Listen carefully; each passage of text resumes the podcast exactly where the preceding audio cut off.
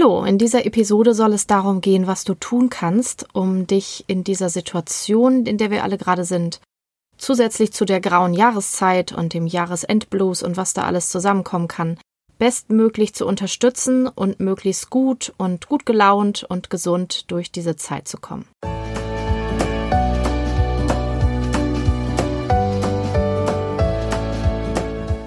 Hallo und herzlich willkommen zu diesem Podcast.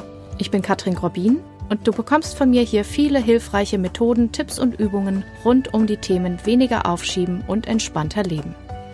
Ich wünsche dir spannende Erkenntnisse und ganz viel Freude damit.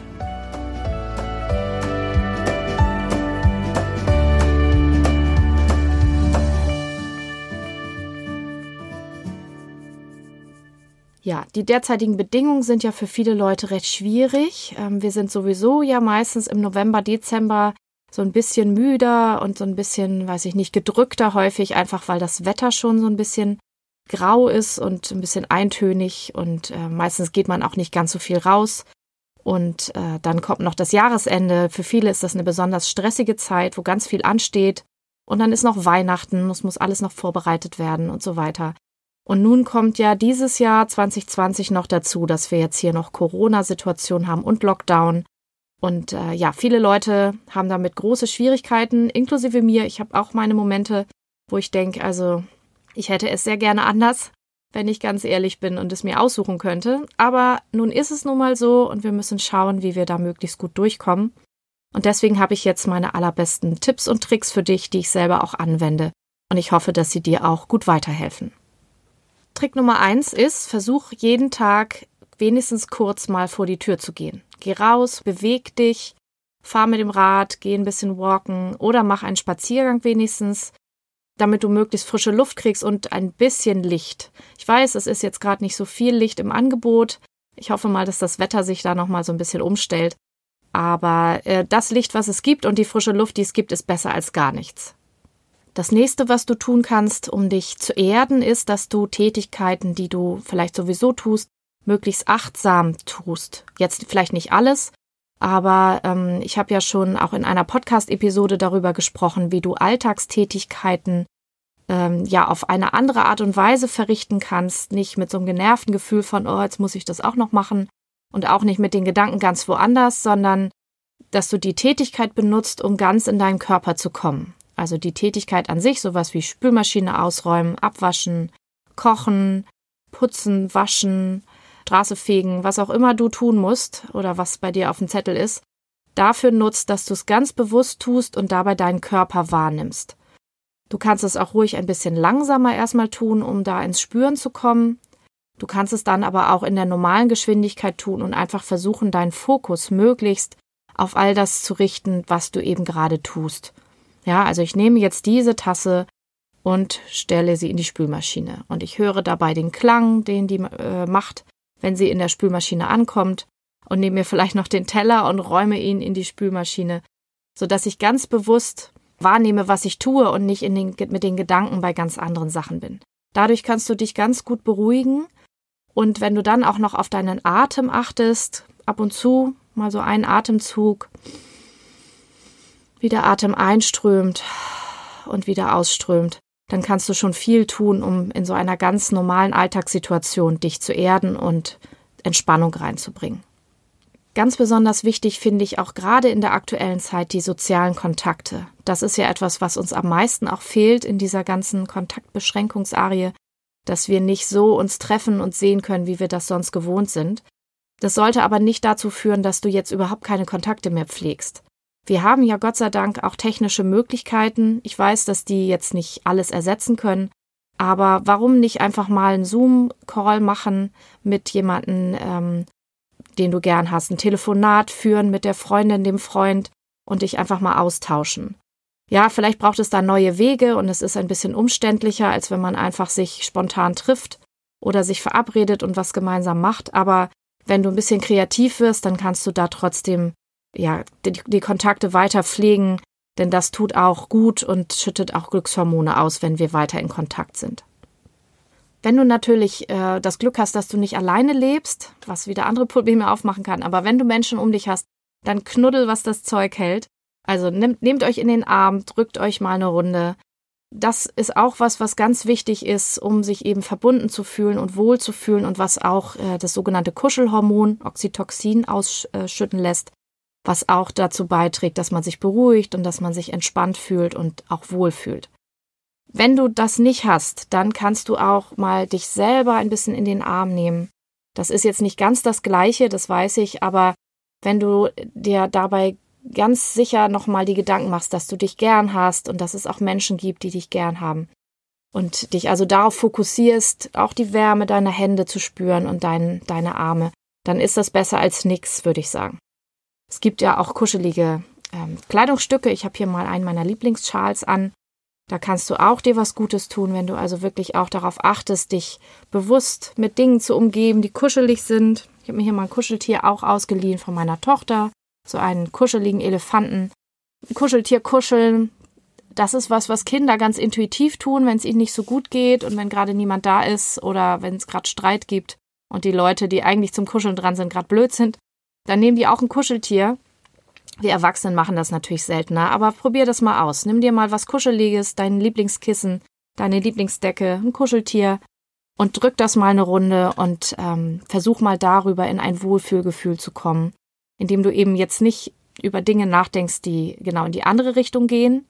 Ja, also ne, denk nicht sowas wie, oh, jetzt bin ich ganz allein und habe nur dieses Kuscheltier, das hilft nicht, sondern denk, ach, wie kuschelig und es ist so weich und es ist so gemütlich. Ach, ist das schön. Also versuch mal da auch ganz bewusst deine Gedanken mitzusteuern, wenn du diese Übung machst. So, das geht schon in eine ähnliche Richtung wie der nächste Tipp, den ich dir gerne geben möchte. Versuch mal deinen Verstand darauf zu trainieren, mehr auf das zu schauen, was positiv ist. Ich weiß, dass das manchmal schwierig ist, gerade wenn so vieles äh, schwierig aussieht und sich nicht gut anfühlt, aber es ist umso wichtiger, gerade dann eine Positivbilanz zu führen.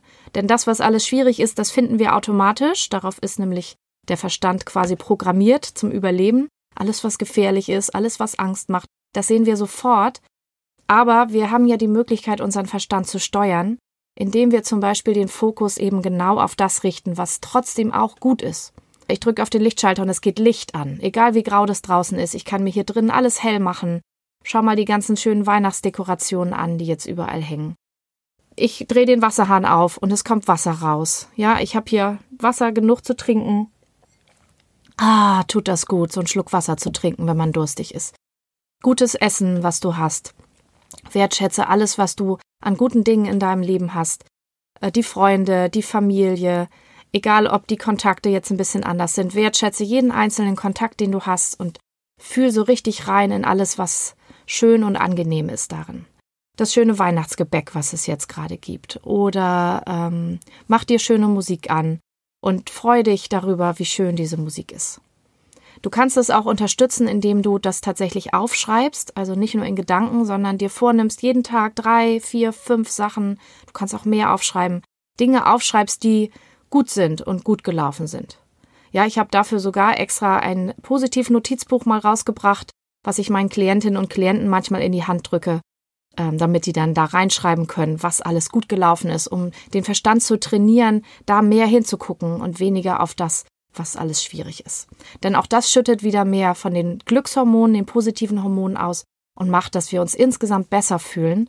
Und ist das ja genau das, was wir brauchen und wollen, dass wir uns möglichst gut fühlen. Eben habe ich schon gesagt, mach dir schöne Musik an.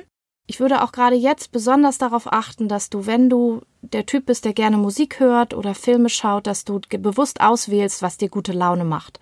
Also schöne Musik, entspannte Musik, lustige Musik oder eben auch Filme, die äh, eine lustige Note haben. Das muss jetzt nicht albern sein, aber irgendwas, was dich zum Schmunzeln bringt, was dich zum Lächeln bringt.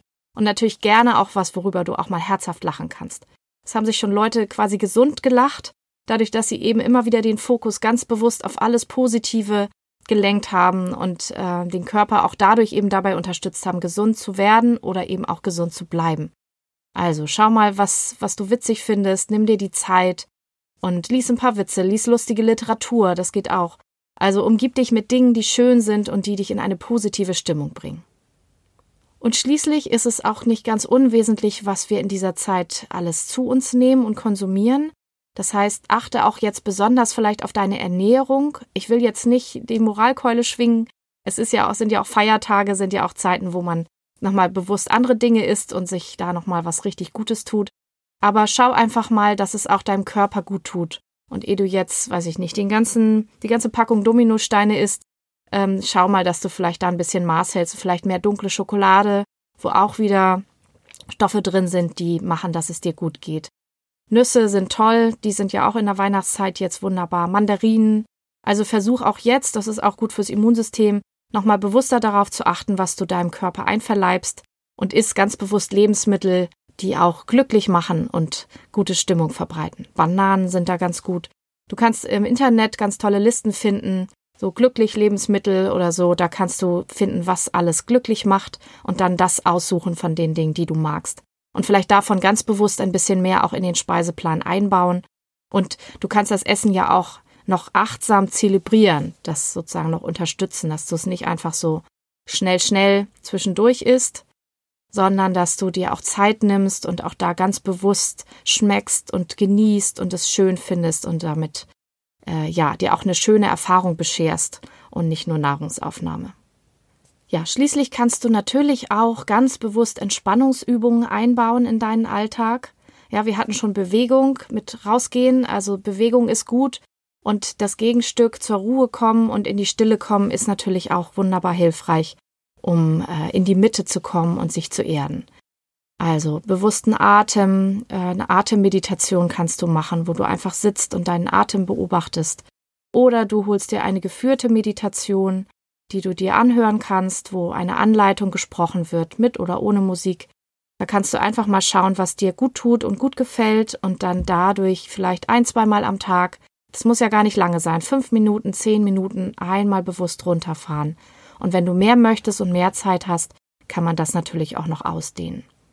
Und für, falls du jetzt jemand bist, der nicht äh, so gut still sitzen mag und jetzt sagt, so dieses Sitzen und Atmen, das ist gar nicht meins, es gibt auch Meditation in Bewegung. Es gibt Yoga, Qigong, Tai Chi. Auch da gibt's super Anleitungen, auch im Internet, die man einfach sich anschauen kann. Dann äh, mach halt eine Bewegungsmeditation und achte da bewusst auf deinen Körper und äh, wie sich das anfühlt und komm dadurch zur Ruhe. Alles, was du tust, mit der auch der Intention, in die Mitte zu kommen und dich zu entspannen und aus der Angst wieder mehr in die Entspannung und das Akzeptieren zu kommen, umso besser wird es dir gehen in dieser Zeit. Ich wünsche dir ganz viel Erfolg dabei. Wenn ich dich in irgendeiner Form unterstützen kann, melde dich gerne bei mir. Aber ich hoffe sehr, dass dieser kleine Beitrag dir schon ein bisschen weiterhilft. Und sag auch gerne die Tipps weiter an andere Leute, die gerade nicht wissen, was sie mit sich tun sollen. Ich wünsche dir alles, alles Gute in dieser Zeit und bis zum nächsten Mal.